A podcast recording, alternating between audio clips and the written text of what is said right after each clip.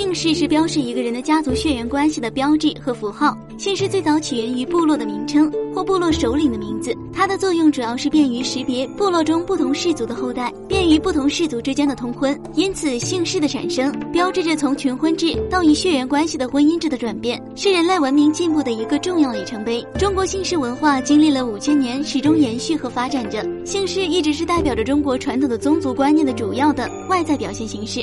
以一种血缘文化的特殊形式，记录了中华民族的形成，在中华民族文化的同化和国家统一上，曾起过独特的民族凝聚力的作用。全国最大的四个姓氏是李、王、张、刘，分别占总人口的百分之七点九、百分之四点七和百分之七点一、百分之五点三八，为世界上最大的四个姓氏人群。中华传承五千年，皇帝称呼始于秦始皇，秦始皇嬴政一扫六合，统一九州。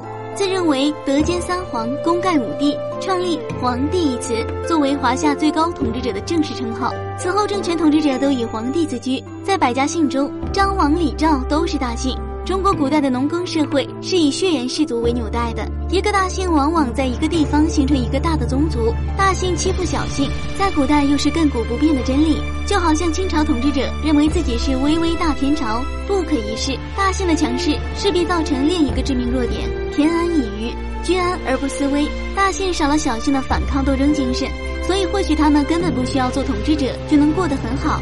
既然如此，何必反抗呢？中国古代一个大的家族，往往内部有着属于自己的完善甚至严苛的宗族法规。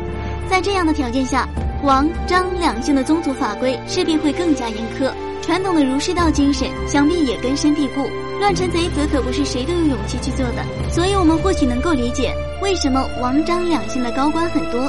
但要说到造反，除了王莽，也是寥寥无几的。李唐王朝是中国历史上少有的盛世，李渊和李世民带领着他们的家族，承接着西魏、北周一系的开展，树立起了一个包括农耕地域和游牧草原的庞大帝国，以此流芳百世。由此可见，从古至今，无论是上至帝王将相，还是下到普通的世人百姓，对于姓氏的关切和重视。